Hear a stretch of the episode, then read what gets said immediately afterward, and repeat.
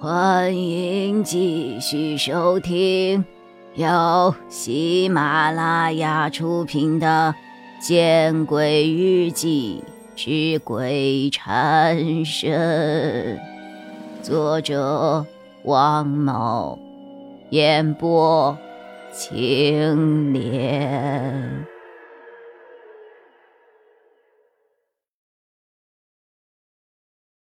你还没吃饭吧？现在赶回去吃饭也来不及啊！要不，哈，我带你去尝尝西大街的蓬莱小吃。韦东升说着，便已经给我打开了车门。我盛情难却，只得坐了上去。汽车启动之后，我想起了什么。啊，爸，你什么时候来的图书馆外的？呃。呵 呵约莫两点左右吧。韦东升笑了笑：“那么早啊？那辛苦你了。”“嘿嘿，没事儿，不打紧。你还不是为我们的事情操心吗？”我心思一动：“那，爸，图书馆闭馆之后，我出来之前，有没有人进去过呀？”大概是听出了我话语中的严肃，韦东升不再发笑。他细细的回想了一遍，然后摇了摇头：“呃，应该没有。嗯，虽然我不是目不转睛的盯着，但也是时不时的看一下。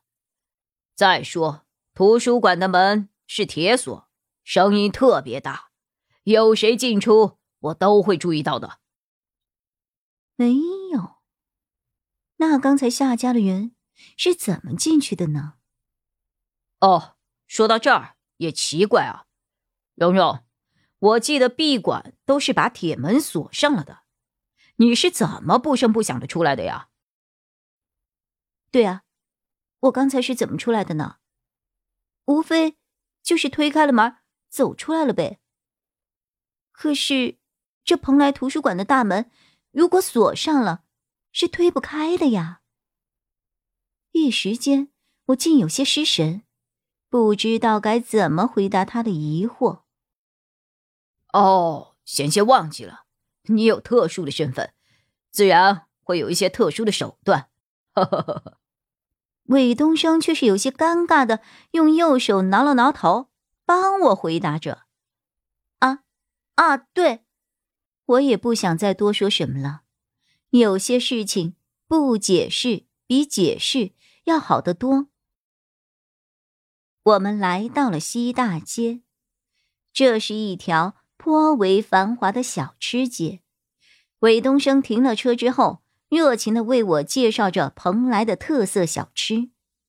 然而，我却有些心不在焉，我的脑子当中不断的充斥着。刚才的经历，我们来到了一个热闹的小饭馆，找了一个位置坐下之后，韦东升对我笑呵呵的说：“蓉蓉，这家店有些火呀，我去前台点菜吧。啊，你坐会儿。”我点了点头，算是回应了。韦东升向前台走去，这个时候我才拿出了手机，准备。拨给夏寒。从图书馆到这里的路上，我一直在思考着今天这些不寻常的遭遇。我得问问夏寒，这一切的一切究竟是怎么回事？对不起，您所拨打的号码正在通话之中，请稍后再拨。电话中传来了冰冷的声音。正在通话，哦，可能夏寒应该正好也在忙吧。我无奈的叹了口气，接着我又拨通了王凯的电话。对不起，您所拨打的号码已关机，请稍后再拨。关机？王凯那家伙又关机了？他不是说好对我二十四小时？都是开机的吗？不对，等等，王凯之前好像就对我关了一次机，而且那不是现实，只是我做的一个恐怖的噩梦。那现在，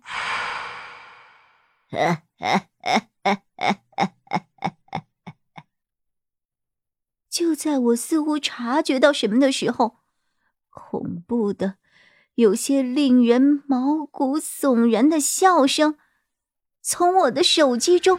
传了出来，我低下头去看向手机，却发现手上拿着的根本不是我的手机，而是一个白玉制成的、长约三十公分、宽十公分的牌子，牌子上竖着写着三个鎏金的大字：“魏蓉蓉。”这，这俨然。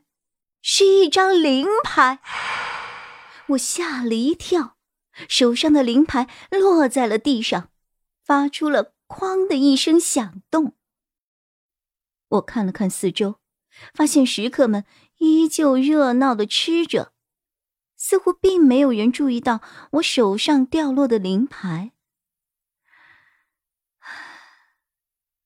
我松了一口气，小心翼翼的。用脚在灵牌上使劲一踢，那写着我名字的灵牌便从饭桌底下哐当的滚开了。什么鬼东西啊！我叹了口气，然后摸摸口袋，拿出我的手机。然而，我却发现手上拿着的仍旧是那洁白的灵牌。我的名字旁还多了竖着的两个字“足年”。不得不承认，我此刻更加害怕了。我二话不说，我站起了身子，走到饭馆的垃圾桶旁边，把那灵牌扔了进去，然后盖上了垃圾桶的盖子。本集播讲完毕，你关注了吗？还没有，那，你转头看看身后。